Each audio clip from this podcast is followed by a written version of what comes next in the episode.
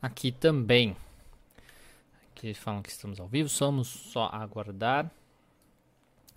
Bom, bom dia, todo mundo que está aqui.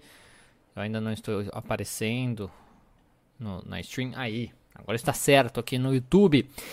Então, bom dia para todo mundo que está aqui ao vivo. Eu tenho certeza aí que você não tem, não, nunca ouviu falar, talvez disso aí na sua formação, sobre o que eu vou falar na aula de hoje. Então, bem, seja bem-vinda, seja bem-vindo a mais um Prática Cognitiva. Então, aqui eu te ajudo a entender os elementos da terapia cognitiva, da terapia cognitivo-comportamental que vão te ajudar a ter clareza de tudo que você precisa fazer, de tudo que precisa ser feito do início ao fim do tratamento com qualquer paciente. Eu sou Diego Falco e na aula de hoje vou falar sobre o inconsciente cognitivo. Quem é psicólogo guerreiro, coloca aí nos comentários, seja no YouTube, seja no Instagram, para eu saber hashtag, hashtag sou guerreiro, hashtag sou guerreira. Se você é nova por aqui não sabe o que é uma psicóloga guerreira, eu costumo dizer que para trabalhar com atendimento clínico Brasil é preciso, creio ou não, ter muita coragem, ser muito bravo, né? Ter uma certa bravura. Coragem, porque querendo ou não, a gente sai da faculdade sem saber muito sobre atendimento clínico e precisa meter a cara mesmo, aprender sozinho e pôr em prática sem ter certeza se aquilo está certo ou se aquilo não está certo. Essa realidade do ensino superior do Brasil cria dois tipos de psicólogos: a psicóloga guerreira, que é a que vai atrás do conhecimento para colocar em prática, e a psicóloga bibliotecária, que fica aí comprando um monte de livro, fazendo um monte de pós-graduação e acaba não saindo do lugar. Então você é psicóloga guerreira ou é psicóloga bibliotecária? Então comenta aí com a hashtag para eu saber, tá? A gente vai conversar agora sobre o inconsciente cognitivo. A Madureira Assis já colocando aqui, ó, hashtag sou guerreira e levantando a mão. Isso mesmo, a Marcela também, psi guerreira. Muito bom, pessoal aí, sabendo que vocês estão atrás disso. A Amanda também coloca aqui, tem razão, sou guerreira. Isso aí, fico muito contente com isso. Então, vamos falar sobre o que é aí o inconsciente cognitivo, começando a falar dessa maneira, tá bom? Então, o conceito, esse é um conceito na psicologia que quase nenhuma abordagem acaba aí é, atualizar, baseado na terapia, na, na, na, psicanálise, por exemplo, né? Quando a gente sai da psicanálise, ninguém sai, decidiu atualizar essa questão do inconsciente, né? A Eni coloca também guerreiras, o José também coloca guerreiro, a Paula também sou guerreira, e é isso mesmo. A Marielle também, aqui sou guerreira. O Cristiano também, guerreiro, muito bacana, todo mundo aí bem guerreiro nesse processo. Então, o inconsciente, querendo ou não, ele é uma das maiores descobertas da psicologia. Quer você goste da psicanálise ou não goste da psicanálise, goste de Freud ou não goste de Freud, o entendimento, né, o que ele trouxe para a psicologia de forma geral, sobre o funcionamento do ser humano de modo geral, foi muito é, utilizado e é muito utilizado até hoje. E uma das descobertas, de certo modo, assim, que o Freud trouxe através da psicanálise e tudo mais, é a presença do inconsciente. Então, de, basicamente, que nós temos coisas que nós não temos consciência. Né? Existem processos, existem coisas que acontecem com a gente, que estão ali por trás, né? escondido de certo modo, que a gente não tem consciência, mas que afetam, querendo ou não, o nosso funcionamento atual, que afetam a nossa vida. Então, essa questão do inconsciente é uma das maiores, querendo não, descobertas da psicologia. Então, essa é a primeira coisa que a gente tem que falar. Outra coisa é que está, querendo ou não, na boca do povo essa questão do inconsciente. Porque todas as pessoas têm uma certa noção, têm uma certa ideia do que é o inconsciente. É muito comum a gente ouvir pessoas falando, tipo, ah, de forma inconsciente. Ah, eu não sei se eu fiz isso de forma inconsciente. Ah, inconscientemente falando. Né? Não sei se de forma inconsciente, coisas nesse sentido. É muito comum as pessoas falarem isso. A gente vai, né? É, a gente vai, querendo ou não, encontrar no consultório muitas pessoas que têm essa ideia de inconsciente. E se a gente parar para pensar, é quase você ir no mundo inteiro e perguntar quem é o Batman ou quem é o Superman, né? Todo mundo vai saber. Então, inconsciente, todas as pessoas já ouviram falar de alguma, de alguma forma, e muitas pessoas até mesmo acreditam no inconsciente, coisas nesse sentido. Isso é muito importante, por que, que eu estou falando isso? Como essa ideia do inconsciente está na boca do povo, então a gente não pode deixar, como a gente está trabalhando com a psicologia ali no consultório, tudo mais, a gente não pode deixar esse, essa questão do inconsciente de lado tá? Durante o nosso atendimento, do nosso, durante a nossa prática ali com o paciente. Então, mesmo que é um, que é um conceito é, muito utilizado, querendo ou não, então é uma coisa utilizada, né, o, o, conceito do inconsciente ali de uma forma geral, nas psicoterapias também, né? A sua base teórica, querendo ou não, ela não combinava muito, né? Por muito tempo nunca combinou muito com a terapia cognitiva e algumas outras linhas de terapia. Então o inconsciente, ele foi uma coisa que surgiu, é uma coisa muito interessante essa descoberta. É uma coisa que está na boca do povo e tudo mais, mas a sua base teórica, principalmente de como ele surgiu, não combina, não faz muito sentido para o que a gente conhece do ser humano através da terapia cognitivo-comportamental. Então é uma coisa que nunca foi muito utilizada, né? que ficava meio assim, ah, não sei e tal. Só que em 1987, o John Kilstrom, tá? John Kilstrom, sei falar esse nome, é um nome estranho. John Kilstrom ele formulou então a ideia do inconsciente cognitivo, que é uma ideia que muitos profissionais, muitas pessoas, pesquisadores, enfim, costumam utilizar quando a gente está falando da parte do inconsciente para essas novas abordagens, para essas abordagens mais recentes, de certo modo. Então, ele fundou o conceito de mente, né, de mente, como um mecanismo de processamento de informações e utilizou as teorias mais modernas para entender o funcionamento é, consciente e inconsciente. O John Crimson ele acreditava aí que o nosso funcionamento mental, os conteúdos conscientes, eu coloquei acredita, eu falei acreditava, mas não sei se ele está morto ou não, tá? Então, mas enfim. Quando ele formou isso, é, ele acreditou que o nosso funcionamento é, mental, os conteúdos conscientes que nós temos aí na nossa mente, principalmente quando a gente está falando dos pacientes, né? Porque a ideia aqui é do, do tratamento dos pacientes, vem do processamento de informações e que esse processamento não é algo consciente. Então, repetindo, os conteúdos conscientes que as pessoas têm, que os pacientes têm, as coisas que eles possuem ali na consciência sobre o seu funcionamento, sobre quem eles são e coisas nesse sentido, vem de querendo ou não de um processo, de um processamento aí que não é algo consciente. Tá? Apenas o resultado desse processo se torna consciente. Então, isso é o que John Crimson propôs, de certo modo. A ideia é de que o cérebro ele efetua vários processos, tá? o cérebro, a mente, ele efetua vários processos complexos que têm como resultado um conteúdo consciente, mesmo que nós não tenhamos aí acesso às operações que originaram esse conteúdo consciente. Então vai acontece um monte de coisa, um monte de processo ali que nós não temos conhecimento, que não tem nem sentido a gente ter conhecimento sobre isso, tá? Só que e, esse processo todo inconsciente gera conteúdos conscientes que aí a gente tem então ali o acesso, de certo modo. Se a gente pode utilizar a ideia de um computador como um exemplo aqui, nós recebemos a informação através da tela por um celular. Estou aqui usando o celular, estou aqui usando o computador ao mesmo tempo. Então eu recebo a informação através da tela, estou me vendo, por exemplo, aqui no celular, certo?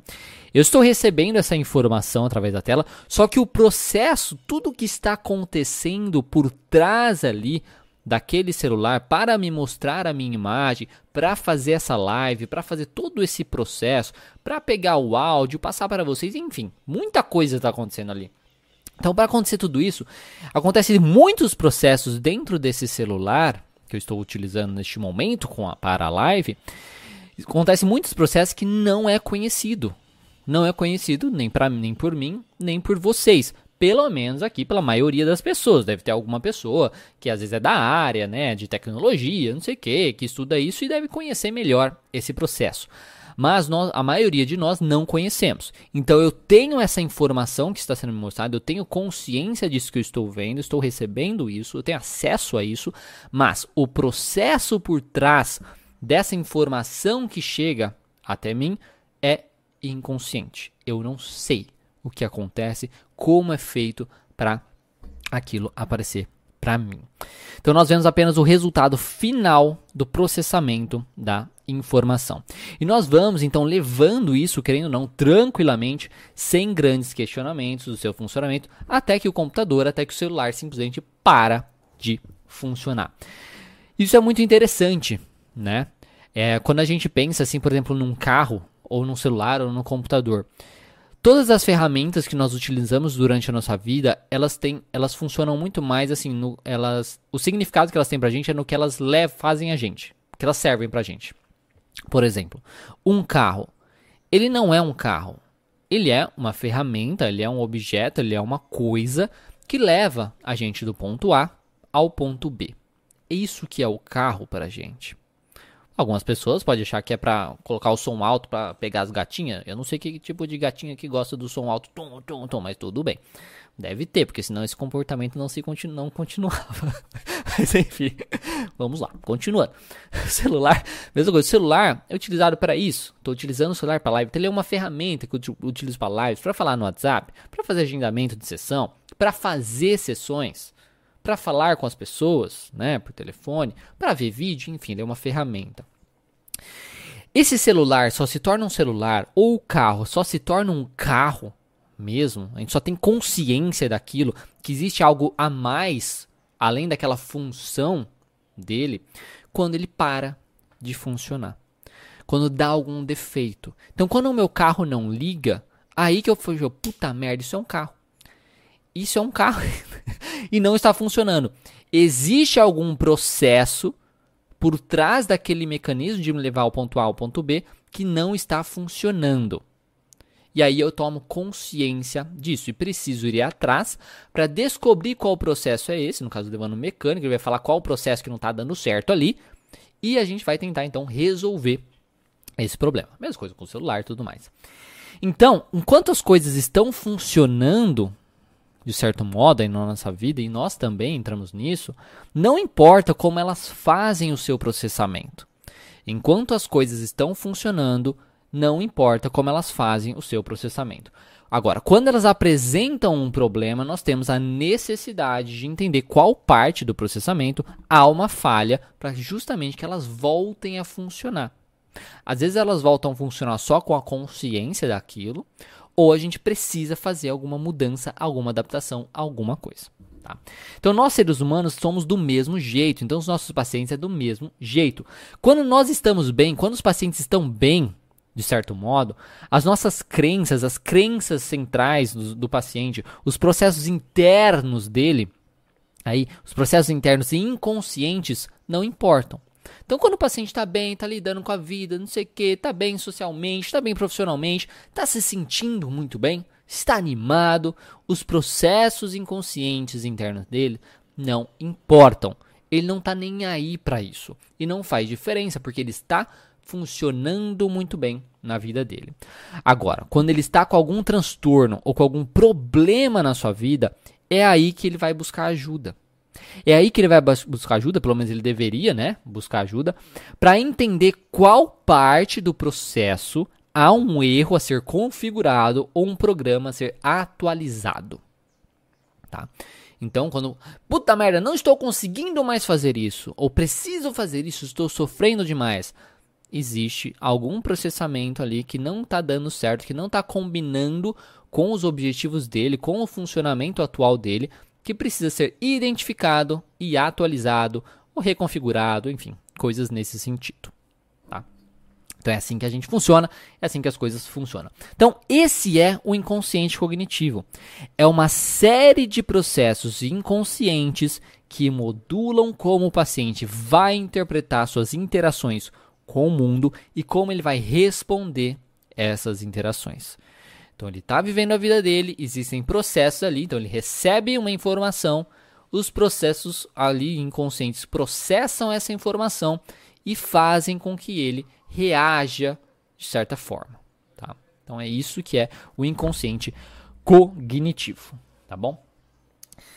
E para o criador da terapia cognitiva, né, o Aaron Beck, os esquemas e crenças disfuncionais que nós desenvolvemos durante a nossa vida podem querer não explicar o fenômeno da repetição de padrões de comportamento que é tanto falado nas teorias psicanalíticas. Então, na teoria psicanalítica, a gente fala bastante da, dos padrões de comportamento. Na terapia comportamental, a gente fala também dos padrões de comportamento. Da pessoa se mantém em ciclos de comportamento, naquele processo ali, repetindo comportamentos que mantêm ela no problema. Então, os sonhos, as imagens e os pensamentos automáticos para a terapia cognitivo comportamental, assim como as obsessões, nada mais são que representações das nossas, das nossas crenças e dos nossos esquemas. Então, assim como na psicanálise, eles podem se apresentar de maneira diferente, né? não tão claros, mas que com a devida investigação nós vamos chegar lá e realmente com a velha analogia de um iceberg. Então, para a terapia cognitivo comportamental, os pensamentos automáticos, as emoções, os comportamentos, as obsessões, todos esses processos são conscientes.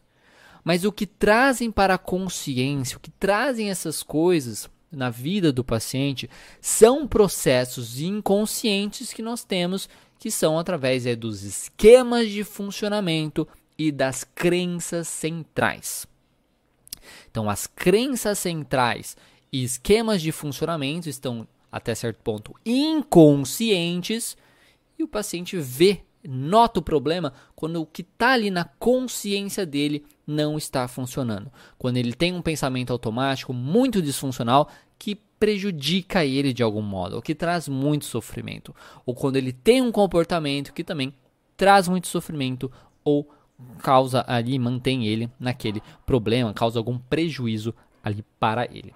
Então as crenças e esquemas podem permanecer aí inativos por muito tempo, mas dependendo dos estímulos que nós temos do ambiente, então fica ali bem inconscientezinho assim, ah, vamos vivendo a vida, temos algum estímulo no ambiente que nunca tivemos antes ou que né, foi assim muito estressante, uma situação muito estressante.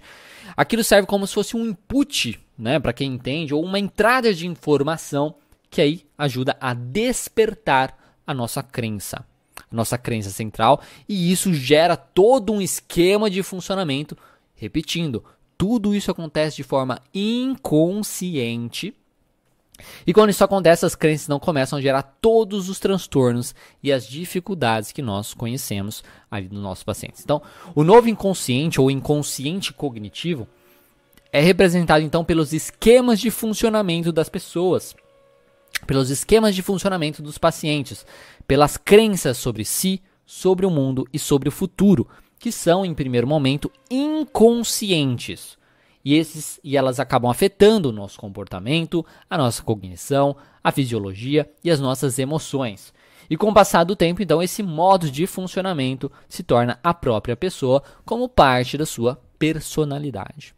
Então, as crenças que foram formadas aí durante toda a nossa vida, elas são reforçadas também durante toda a nossa vida e formam, estão no centro do nosso esquema de funcionamento.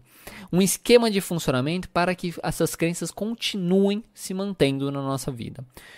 Conforme a gente vai utilizando várias vezes esse esquema de funcionamento, isso se torna quem nós somos.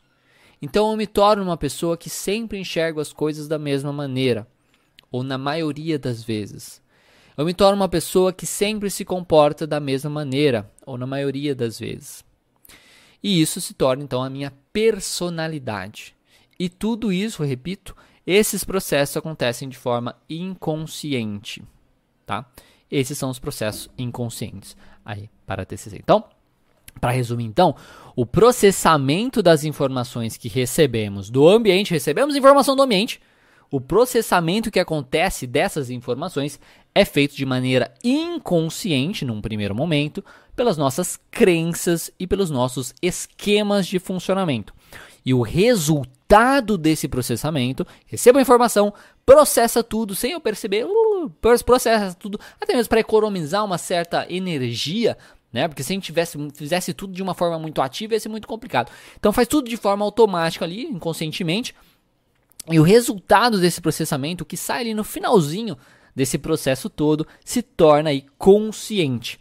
na forma de pensamentos automáticos, na forma de comportamentos, na forma de emoções. Então isso traz as reações como comportamentos, emoções e respostas fisiológicas. Essa relação, então, da terapia cognitivo comportamental com esse inconsciente cognitivo. E por que será que é importante né, um psicólogo conhecer sobre o modelo cognitivo? Tá? É, calma aí, deixa eu só ver isso aqui. Eu coloquei um negócio na ordem errada. só um momento. Então, por que será que é importante um psicólogo conhecer o modelo cognitivo? Por que será que é importante? Né? O que, que vocês supõem que é? Então, o que, que, vocês supõem? Vão, vão deixando nos comentários aí. Talvez não dê tempo para ler, mas vão deixando nos comentários aí. Às vezes eu leio. Porque você acha que é importante um psicólogo conhecer o inconsciente cognitivo. Vamos lá. Então, para a terapia cognitiva, então, o pensamento automático, ele é fruto do processamento aí esquemático inconsciente. Então, o pensamento automático é fruto do processamento esquemático inconsciente. Os pensamentos são os resultados conscientes dos processos inconscientes que aparecem tanto na forma de pensamentos verbais como na forma aí de imagem, né? imaginando alguma coisa ali acontecendo. A importância então desse conhecimento, de você conhecer, de você saber que existe esse inconsciente cognitivo, são três. Pelo menos eu que eu consegui pensar ao montar essa aula.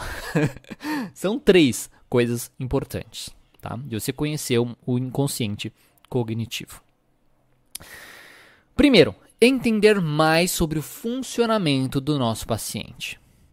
Quando eu conheço o inconsciente cognitivo, como eu sei que ele existe de certo modo, eu tenho uma maior consciência de como o paciente funciona eu tenho uma maior consciência de como o esquema de funcionamento do paciente faz ele, agir como ele age, faz ele sentir como ele sente.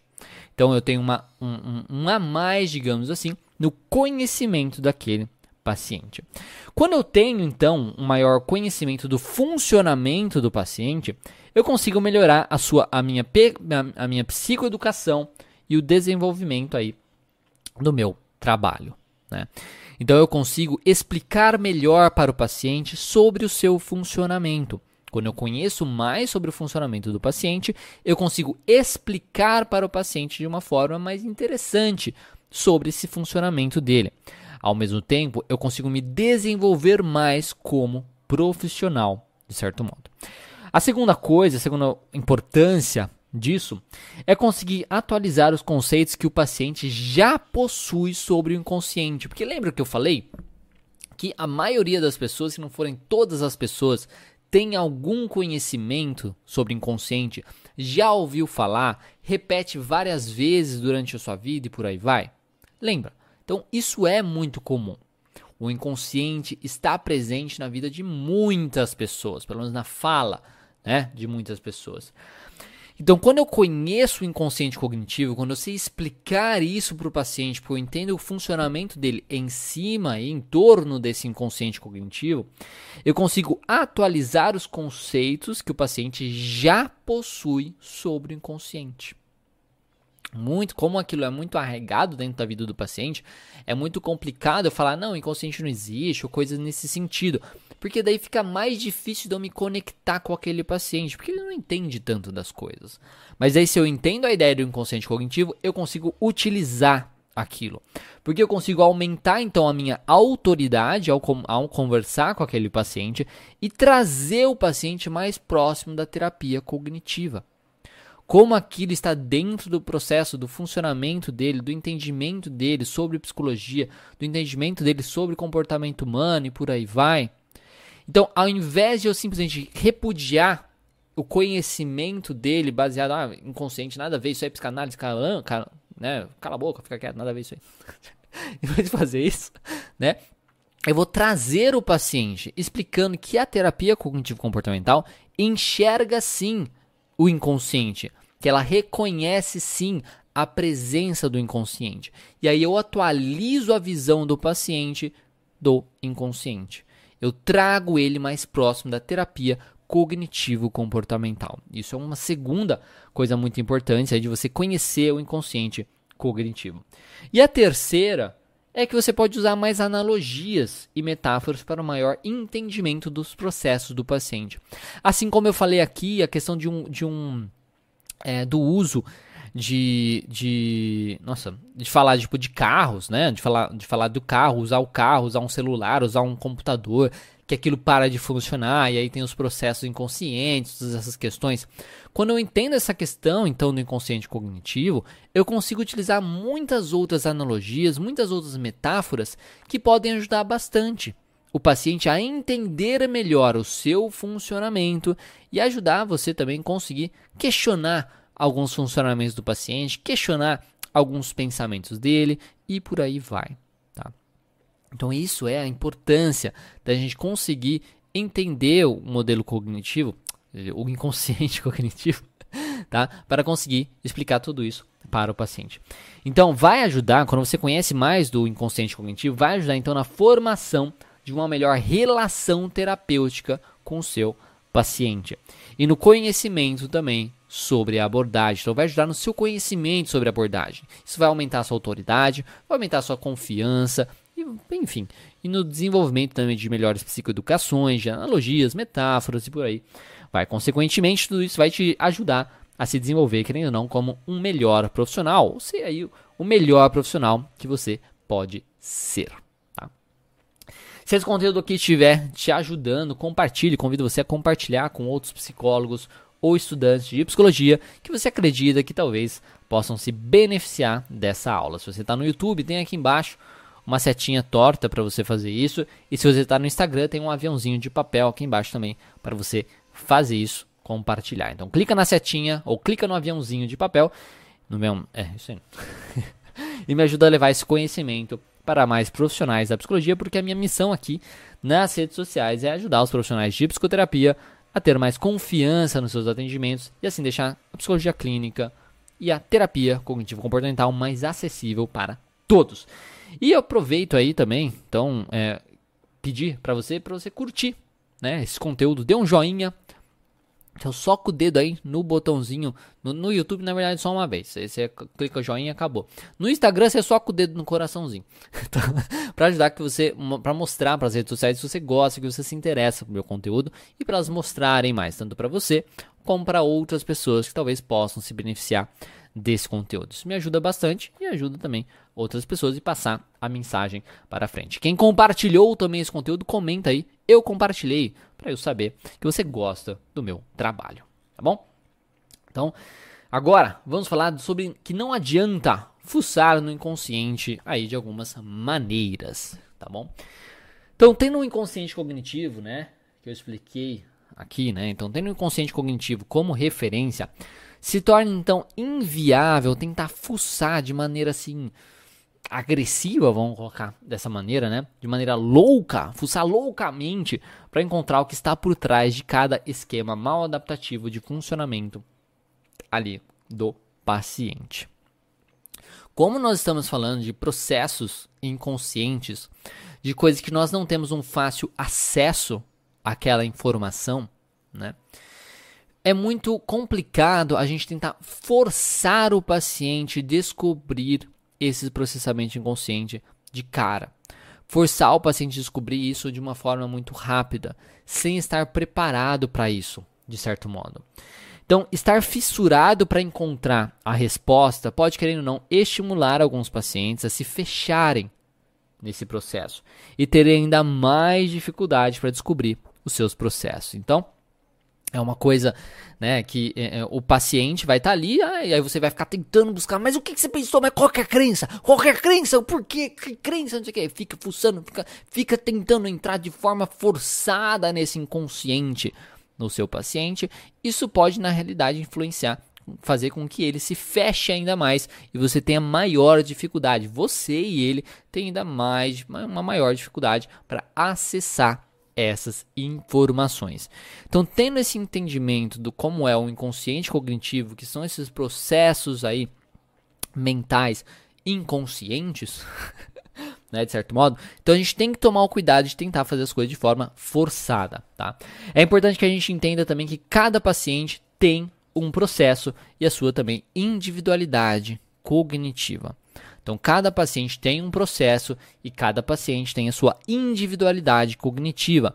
Então, se a gente ficar tentando forçar muito isso, vai dar problema.